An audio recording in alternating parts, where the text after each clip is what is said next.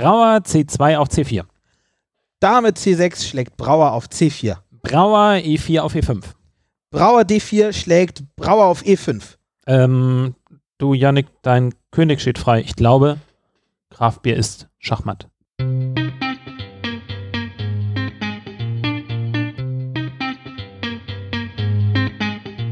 Willkommen zu Craft Beer und Friends, dem Podcast rund um Biere und Bierherstellung abseits des Mainstreams mit Yannick und Oliver. Hallo, hallo zu Craft Beer und Friends, zu einer Sonderepisode. Ich bin Oliver. Und ich bin Yannick. Ja, warum haben wir uns dazu entschieden, diese, diese Episode nochmal rauszubringen? Himburgs Braukunstkeller. Alex Himburg, der Brauer hinter dem Braukunstkeller, hat uns ein kleines Interview in Berlin gegeben. Und in diesem Interview berichtet er sehr viel Persönliches und er zeichnet eine düstere Welt von der Kraftbier-Zukunft. Alex hatte ein sehr, sehr interessantes und leckeres Ingwerbier dabei und wir haben ein bisschen über alkoholfreie Biere und solche Dinge gesprochen. Aber äh, wir springen jetzt in den für, dieses, für diese Episode relevanten zum zweiten Mal bei uns zu Gast. Äh, hallo Alex. Hallo Janik, grüßt ja. euch. Ja, du hast ja gerade den Braukunstkeller angesprochen. Was, was passiert denn gerade mit dem Braukunstkeller? Äh, 2020, neues Jahrzehnt. Ähm, auch für einen Braukunstkeller ist es ein äh, neues äh, Kapitel im Grunde genommen. Ähm, ja, wie soll ich sagen? Ich denke, ich werde ab dieses Jahr den Braukunstkeller ähm, wieder neu ausrichten. Ich hatte ja vor drei Jahren diesen blöden Unfall der mir mal wieder dazwischen gekommen ist. Ähm, ja, in den letzten zwei Jahren habe ich mich eigentlich nur auf meinen äh, Genesungsprozess äh, konzentriert, was mir auch ganz gut gelungen ist. Also ich hatte ja einen Genickbruch, also keine kleine Sache und die hat mich echt relativ lange jetzt doch ähm, beschäftigt, das wieder so klar zu bekommen. Ähm, das passt jetzt soweit auch gesundheitlich und ich stand dann halt echt jetzt an dem Punkt, mich zu fragen, okay, wie geht's denn jetzt weiter? Ähm, da kam dann natürlich auch der Background äh, her, zu sagen, so, hm, guck doch mal, was ist noch neben Bier noch möglich? Der Craft Beer Markt ist extrem überlaufen, die Nach äh, Nachfrage stagniert, es gibt ähm, merkwürdige Verhaltensweisen auf dem Markt und ich, ähm, ich identifiziere mich immer weniger mit dem Craft Beer Markt, so wie er heute ist. Ähm, vor meinem Unfall war das schon noch mehr irgendwo meine Sache. Ähm, jetzt mittlerweile stehe ich manchmal mit offenem Mund da und denke mir so, what the fuck is going on? Wie ist der denn heute? Ähm, er, hm, was hat sich geändert? Hm, es ist unglaublich äh, voll geworden auf dem Markt. Ähm, es gibt immer noch keine wirkliche Definition äh, von Craft Beer. Alles ist heute Craft Beer und ähm, es spielt irgendwie auch die, die Inhaltsstoffe, die Zutaten spielen kaum noch eine Rolle. Keiner spricht mehr über die Hefen, keiner spricht über die äh, Hopfensorten, welche Geschmäcker wie. Ähm, alles ähm, früher, als ich mit Craft Beer angefangen habe, da war das noch ähm, im Grunde genommen äh, an, ja, wie soll ich das erklären? Ähm, das war irgendwo eine Entdeckungsreise der Geschmäcker, würde ich es mal beschreiben. Und das ist jetzt vorbei. Äh, heute ist es einfach nur noch eine Markengeschichte und ich mache halt Bier. Und dieses Bier, das nenne ich jetzt einfach Craft Beer und dann kaufe ich es auch teurer. Und ähm, das ist ähm, viele Attribute, die ich früher äh, unweigerlich mit Craft Beer in Verbindung gesetzt hätte, wie Authentizität, miteinander an etwas arbeiten, Gemeinschaft, ähm, viele Punkte, die sich einfach ähm, in den letzten Jahren so komplett diametral von normalem Bier oder Industriebier unterschieden haben, die sind heute kaum noch auffindbar. Und heute verhält sich der Craft-Bier-Markt wie der Biermarkt, meiner Meinung nach. Und das finde ich extrem unsexy und extrem, für, also aus meiner Perspektive geradezu abstoßend. Ähm, ich will damit ich habe mit Craft Beer vor sieben Jahren angefangen, weil ich eigentlich genau mit solchen Brauereigebaren nichts zu tun haben möchte. Und ich muss jetzt einfach ähm, feststellen, dass das uns eingeholt hat und wir jetzt das Craft Beer Thema so spielen wie Bier. Und das ist zum Scheitern verurteilt, meiner Meinung nach, beziehungsweise ich möchte kein Teil davon sein, weshalb ich eben auch jetzt gucke, ähm, wo für mich jetzt meine Zukunft weiterspielt. Und ich denke nicht, dass es ähm, äh, darin liegt, dass ich neue Rezepte irgendwie ähm, einbraue und die dann eben halt weiter so vermarkte, wie ich es in den letzten sieben Jahren getan habe. Das Thema ist, glaube ich, für mich jetzt erstmal so wirklich abgeschlossen.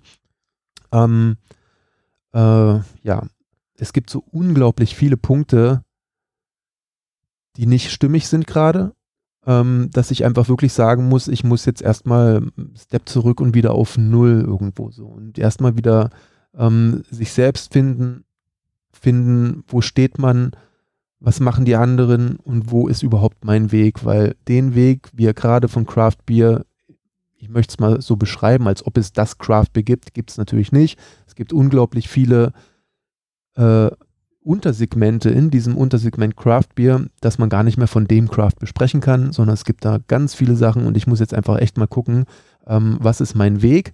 Und mein Weg ist ganz klar, Getränke zu machen, die einfach unglaublich geschmacksintensive ähm, ähm, ja, Genussexplosionen sind. Ja? Und nicht irgendein Produkt, das in den Markt reingedrückt wird und verkauft wird und das machen jetzt noch irgendwie 20, 30, 50 andere auch. Jetzt musst du halt gucken, wie machst du dein Marketing und wie machst du deine Vertriebsstrategie. Das sind alles so eine Sachen, das können die anderen gerne machen. Das ist nicht für mich. Also ich habe schon immer eigentlich Produkte gemacht, die sich irgendwie von alleine rumgesprochen haben und sich von alleine verkauft haben. Und das muss Craft Beer sein. Craft Beer braucht keine Werbung. Craft Beer braucht kein Marketing und diese ganzen Sachen. Produkte, die einfach nicht der Rede wert sind, brauchen Marketing und diese ganzen Vertriebsdinger. Und ähm, es fehlt heute an Bieren, die sich von alleine verkaufen, weil sie einfach so unglaublich gut sind und so aus der Masse herausstechen. Liegt natürlich auch daran, dass ich die letzten drei Jahre halt nicht mehr wirklich selber die Biere ähm, auch gemacht habe und gebraut habe. Auch die, äh, meine Biere sind so ein bisschen in die Mittelmäßigkeit abgerutscht. Ähm, ja, das ließ sich halt leider nicht vermeiden, aber ich denke nicht, dass ich da jetzt noch großartig was, ich habe keine eigene Brauerei, ne? Ich glaube nicht, dass ich da was äh, dran ändern kann, solange ich keine eigene Brauerei habe. Ja, ist, das, da, ist das denn ein Ziel für dich mittelfristig? Ähm, ich denke, ja, ja, aber klein. Also ich glaube nicht, dass ich irgendwie ein naja, es gibt verschiedene Konzepte. Es geht sicher auch in groß, aber momentan ist der Markt in Deutschland äh, nicht wirklich bereit, um eine große Craft-Brauerei zu machen. Ähm, ich denke mal, eine regionale Brauerei, hm, ja, muss man alles abwägen. Momentan bin ich eigentlich ganz happy damit, meine Biere in der Küche zu machen für mich selber. Aber was, was muss ich denn jetzt da auch genau ändern? Also ich beobachte eigentlich den Markt ja auch relativ intensiv. Ähm, aber ähm, nun ist es auf der einen Seite so, es kommen jetzt eben große, ähm, große Player, die entsprechendes Marketingbudget und Marketingkonzept einfach mitbringen. Und die, die drücken natürlich auf diesen Markt drauf und der Markt wächst nicht so stark. Auf der anderen Seite sieht man eben auch die Trends, dass es eine raue Menge an Ausgründungen gibt. Ähm, wo die Leute sagen, ich habe eine Idee, ich möchte gerne ein Bier äh, letztlich realisieren was dann gute Qualität haben kann, was weniger gute Qualität haben kann, aber so diese Innovation ist ja auf dem Markt irgendwie vorhanden. Ähm, ist, ist dann jetzt, ähm, eigentlich müsste man hergehen und gucken, dass man die Kleinen, die jetzt neu gründen, dann unterstützt, sodass sie jetzt eben gegen die Großen, die jetzt mit einem riesigen Marketing dann nachher ähm, auftreten können, dann nachher behaupten können? Oder wie, wie kann man, kann man das eigentlich retten? Ja, ich, wie kann man das retten, fragst du mich. Ähm, Oder was müsste, was müsste sich ändern? Ist es ich irgendwie denke, Craft Beer ist Schachmatt. Ja, ich glaube nicht, dass da in äh, kurzfristiger Zeit was zu retten ist. Ich befürchte, dass wir hier jetzt erstmal echt in so eine äh, Bereinigungsphase rein müssen, wo einfach echt mal so die Hälfte des Marktes wegploppt, weil es einfach keinen Absatz gibt. Das werden immer mehr Leute jetzt äh, feststellen.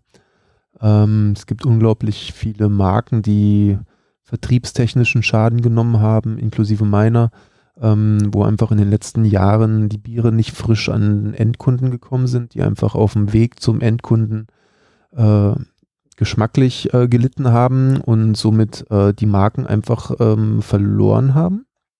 Es sind ähm, so viele äh, Punkte, die nicht funktioniert haben, ähm, dass ich da eigentlich keinen Ansatzpunkt sehe, das noch zu retten. Was jetzt passieren, das Einzige, was uns jetzt irgendwo in die Karten spielen kann, ist äh, Zeit. Und das muss man aussitzen. Ja, da kann man, muss man sich jetzt einfach mal zurücklehnen, alle Viere von sich strecken und einfach mal sagen, okay, jetzt macht ihr mal. Und dann kann man mal gucken, wer sich da behauptet. Und wenn dann wieder in der Zukunft ähm, Luft am Markt ist, kann man vielleicht nochmal damit durchstarten. Mit hoffentlich einem besseren Konzept, als wir alle das in der Vergangenheit hatten. Total blauäugig und naiv in so eine Geschichte reingegangen sind, weil wir das gehört haben, dass es woanders funktioniert und hey, das ist ja toll, kann ich auch, kann ich auch, mache ich. Ähm, ja, das ähm, ist jetzt erstmal vorbei. Ich glaube, dass der Markt sich jetzt bereinigen wird und muss und ähm, da muss jeder selber gucken, wo er bleibt. Ne? Kann alkoholfrei jetzt eine Lösung sein? Ja. Ich denke, es gibt eine größere Nachfrage nach alkoholfreien Getränken als äh, nach Craft Beer momentan. Wie, ich meine, gerade, wir sind ja hier in Berlin und in Berlin gibt es ja doch, äh, zumindest wenn man von außen drauf blickt, kann man sagen, doch einen gewissen Boom äh, was die, was die Bierszene angeht und es, es, gibt immer mehr Brauereien, die sich gründen. Wie, wie passt denn das, wie passt denn das zusammen? Weil du zeichnest ja doch ein relativ düsteres Bild über den Biermarkt. Wie, wie siehst du denn gerade zum Beispiel hier die, die, die, die Bierszene in der Stadt momentan? Ähm, also, um jetzt mal die Absatzstellen äh, zu beleuchten, äh, da hat sich jetzt auch viel getan in den letzten Jahren. Es haben sich ein paar ähm, Läden, Lokalitäten, Gastronomen und Shops äh, rauskristallisiert, die sehr gut laufen tatsächlich, die auch ähm, Paradebeispiele und Glanzlichter der Craft-Szene sind, ähm, die auch gut florieren und ähm, sehr gut angenommen sind, die ein ganz hervorragendes ähm, Portfolio haben, tolle Qualität anbieten. Ähm, gut ausgebildetes Personal haben, die ihre ähm, Kunden gut beraten ähm, und auch natürlich sehr gutes Sortiment haben, das perfekt aus, ausgewählt ist und wirklich das Beste widerspiegeln, das eigentlich die internationale Craft Beer Welt so zu bieten hat. Man muss halt gucken, wie die Nachfrage, also man muss halt schauen, oder warte, so viel zur Nachfrageseite. Und jetzt gibt es halt so die ähm, äh, Produzentenseite, die äh, Berliner Craft Brauereien. Da geht es halt ähm, schon wieder, das ist ein völlig anderes ähm, Ding. Also man kann nicht sagen, was ist Berliner Craft Beer. Es, gibt kein Berliner Craft Beer, sondern das Berliner Craft Beer, das ist ein ähm, sehr breites Segment. Ähm, es gibt zum einen die Berliner Craft Brauereien, äh, von denen eben viele ihre eigenen Vertriebswege ähm, und Kanäle haben.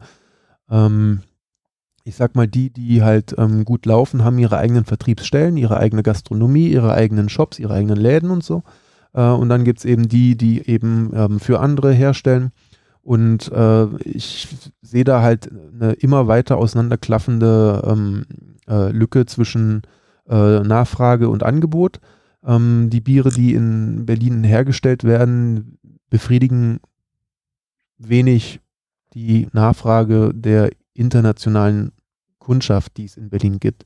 Es hat sich in den letzten Jahren leider keine Berliner ähm, Kundschaft wirklich herauskristallisieren ähm, können, die sagen, hey, coole Sache, dass ihr hier Craft Beer in Berlin macht. Ähm, die Berliner Szene lebt immer noch von Experts und die Experts leben natürlich in einem Craft Beer Schlafenland in Berlin mit einer unglaublichen Vielfalt, nicht nur an deutschem Craft Beer, sondern auch an internationalem Craft Beer, das so super frisch einfach hierher kommt. Eine Woche nachdem das abgefüllt wurde, ist es schon hier am Hahn und frischer als eben die Berliner Craft Biere teilweise, die noch Zwischenlager haben und solche Geschichten. Also es gibt so viele Hausaufgaben zu machen auf der Produzentenseite, auch von den Berliner Produzenten, aber auch von den deutschen Craft Beer Produzenten allgemein, ähm, wir hinken Jahre ähm, einfach unserer Konkurrenz aus dem Ausland hinterher. Und ähm, ja, also die Karten sind neu gemischt, sage ich mal. Also die Läden von früher, ähm, die man früher beliefert hat, die laufen jetzt nicht mehr so. Es haben sich neue Läden sind ähm, geöffnet worden, die deutlich besser laufen und die haben ihr Fokus auf ähm, nicht unbedingt so auf deutsches Craftbier. Und die funktionieren sehr gut. Ja, und das also hat nicht unbedingt an den Berliner Craft-Brauereien oder an den deutschen Craft-Brauereien zu tun, sondern einfach auch an, äh, am Drumrum, dass einfach die Biere nicht so frisch an den Haaren kommen, wie es einfach die ähm, teilweise die internationalen Craft-Biere machen, weil die einfach mehr Erfahrung haben mit dem Vertrieb, mehr Erfahrung mit der Logistik. Da gibt es so viele ähm, Stolpersteine, über die deutsche Craft-Brauer gestolpert sind. Es ist echt ähm, erstaunlich. Also ja, hört sich echt ein bisschen düster an. Lass mal gucken, ob wir da was Positives Da kriegen wir noch was also Positives. Wir haben auf jeden, also ich meine, man muss ja immer ähm, schauen, das ist jetzt vielleicht so aus äh, Produzentenseite, ist es eigentlich schon echt dramatisch, muss man sagen. Und da wird äh, sicher jetzt echt noch viel Bewegung reinkommen. Viele ähm, Craft-Produzenten werden sich eben notgedrungen aus der aktuellen Situation neu aufstellen müssen. Ähm, der einzige Weg, den ich da sehe für die allermeisten, ist der Weg hin zu einer regionalen Brauerei. Nicht mal eine regionale Craft-Brauerei, sondern eine regionale Brauerei. Das heißt, ähm, viele Craft-Brauereien werden auf traditionelle Bierstile setzen und da werden sie auch vielleicht nicht im ersten Jahr, aber dann im zweiten oder dritten Jahr werden sie merken, so hoppla, wir sind viel zu teuer. Wir müssen unsere Preise noch weiter runterbringen, damit die Leute davon einfach die Mengen kaufen, die wir produzieren. Und ähm, da setzt eine Spirale ein, die da enden wird, dass einfach viele ähm, äh, Craft-Produzenten, nicht nur in Berlin, sondern in ganz Deutschland, ähm, einfach Butter bei die Fische machen müssen und mal einfach ähm, äh, feststellen werden, so hier haben wir so viel teuren Hopfen, so viel Kosten einfach für unsere IPAs, für unsere Stouts und dann werden die nicht wirklich getrunken und werden sie alt und schmecken sie nicht so, wie sie sollten. Ähm, wir machen jetzt einfach mal das, was der Kunde wirklich will. Und das ist letztendlich ähm, dann der Punkt, an dem wir wieder ins Positive kommen. Denn in Zukunft werden mehr Biere gebraut ähm, für die äh, Konsumenten, die die Konsumenten auch wirklich wollen. Und es ist nicht unbedingt ein IPA mit äh, irgendwie 60 IBU. Es ist aber auch kein IPA mit 30 IBU. Und es ist auch kein Imperial Stout und es ist auch kein Barrel Age und es ist auch kein Sauerbier, sondern der deutsche Konsument, der will einfach nur ein gutes handwerklich gebrautes Pilz haben. Und vielleicht ein Weizenbier und saisonal noch ein Bockbier, ein Maibock, ein Winterbock. Und hier, es gibt so viele deutsche Bierstile, ähm, die, ähm, mit denen sich der deutsche Konsument und Biertrinker identifizieren kann, die wir noch gar nicht gespielt haben. Das wird jetzt alles kommen, weil ähm, die Kosten, die einfach verursacht werden, wenn dieses IPA mit so viel Hopfen nicht getrunken wird. Ja? Und dann wird es dann doch mal ausgeliefert durch alle Zwischenhändler durch und dann kommt es alt beim Konsumenten an und das haben die jetzt, die Konsumenten, auch lang genug mitgemacht. Die haben alle, jeder kennt es, ne? Irgendwo eine Flasche für drei Euro gekauft, zu Hause aufgemacht und dann schmeckt es wie eingeschlafene Füße. Ich meine, das machen die ja auch nicht ewig mit. Ne? Ein Wunder, dass sie es überhaupt so lange mitgemacht haben. Aber wie gesagt, ähm, der deutsche Konsument kann sich freuen. Es wird bald billigeres ähm, Bier geben ähm, und vor allem auch mehr ähm, Bierstile, mit denen sich der deutsche Biertrinker wiederfindet. Und das ist eine gute Sache. Als wir das letzte Mal gesprochen haben, vor etwa 15, 16 Monaten, hattest du ja noch davon berichtet, ähm, dass du dich insbesondere auch mit Sauerbieren auseinandersetzen möchtest und da eben da in die Richtung rumexperimentieren möchtest. Was ist daraus geworden? Ja, also ähm, Sauerbiere extrem erfolgreich in Polen. ähm, Sind die, sind die Polen da weiter als die Deutschen? Alle sind so weiter als die Deutschen. Wir fangen hier auf so niedrigem Niveau an. Sie sind uns alle schon Jahre voraus. Ähm, ja, also tatsächlich ist in Polen schon im dritten Jahr jetzt. Im dritten Jahr gibt es die Axolotl-Serie, ähm, die Berliner Weiße, die mittlerweile eben ähm, in einer leichten Variante mit 3,8 Alkohol, in einer Imperial-Variante mit 6,6 und in allen möglichen verschiedenen Fruchtvarianten schon gebraut worden ist und immer noch super erfolgreich da drüben läuft, aber hier in Deutschland einfach ähm, äh, aufgrund der geringen Nachfrage nicht mal importierbar ist im Grunde. Also mein Händler hat äh, abgelehnt, äh, weitere äh, Sorten davon zu importieren. Ähm, ja, ich hatte da das Dilemma, dass ich mich auf einen äh, verlassen habe und ähm, aufgrund der geringen Mengen eben auch keine kleineren Mengen importieren kann, weil es einfach Palettenware ist. Ne? Und die Preise steigen, je weniger das ist. Ähm, ja, und von daher gibt es die ähm, Biere halt nur in, den, in Polen, Teil auch in den USA äh, und nicht in Deutschland. Und ähm, ja, äh, solange es hier in Deutschland keine Nachfrage nach Sauerbieren gibt, von denen man dann sagen kann, okay, ich ähm, verkaufe da einem mehrere Paletten. Und ich meine, wir reden hier nicht im Jahr von ein paar Paletten, sondern eigentlich monatlich. Ähm, so lange brauche ich die Biere hier nicht wirklich anbieten. Was mir echt total leid tut, ähm, für die ganzen Geeks und äh, wahrscheinlich alle Le Leute, die sich den Podcast gerade anhören, sind ja alles Leute, Geeks, die sich auskennen und sagen so was, ich will das aber haben und wo kriege ich es denn her? Muss ich einfach als Produzent sagen, sorry Leute, ich habe, ich, ich habe, ich weiß nicht, was, wie ich es machen soll. Ich habe gerade echt keine Lösung. Ähm, und deswegen alles nochmal auf Null und gucken, dass ich äh, ja, im Grunde genommen alles äh, kleiner mache und selber mache. Wow. Sehr, absolut spannend, Alex. ich wünschte, ich hätte was äh, Schöneres zu erzählen. Aber wie gesagt, ähm, ähm, manchmal, wie sagt man, manchmal müssen die Dinge erstmal richtig festgefahren sind, damit so Knoten platzt. Ich denke, der Knoten Craft Beer war jetzt äh, in den letzten Jahren schon spürbar für alle. Es ist irgendwie komisch geworden. Es, ähm, ne, die Festivals sind alle leer gewesen nichts wirklich Neues hat sich getan. Da gibt es irgendwie so einen so Verein, wo sich die Craftbrauer versammelt haben und da ist es stumm, nichts passiert mehr wirklich. Ne? Diese, diese Stagnation, äh, die Craft Beer jetzt schon relativ lange drin ist, die ist jetzt am Platzen bald. Also das wird sicherlich passieren. Es wird ein bisschen schmerzhaft möglicherweise. Stone Brewing hat angefangen damit. Ne? Das waren so die ersten, die die Grätsche gemacht haben. Die haben auch am meisten Geld in die Hand genommen. Äh, wir werden sehen, wie es Brewdog macht. Brewdog ist ein bisschen breiter aufgestellt, haben auf jeden Fall ihre alkoholfreie Variante, mit dem sie wenigstens jetzt im Januar ähm, viel retten. Aber ansonsten von den Craftbrauern ist der Januar halt immer echt ein schwieriger. Ne? Und ähm, ähm, wir werden gucken.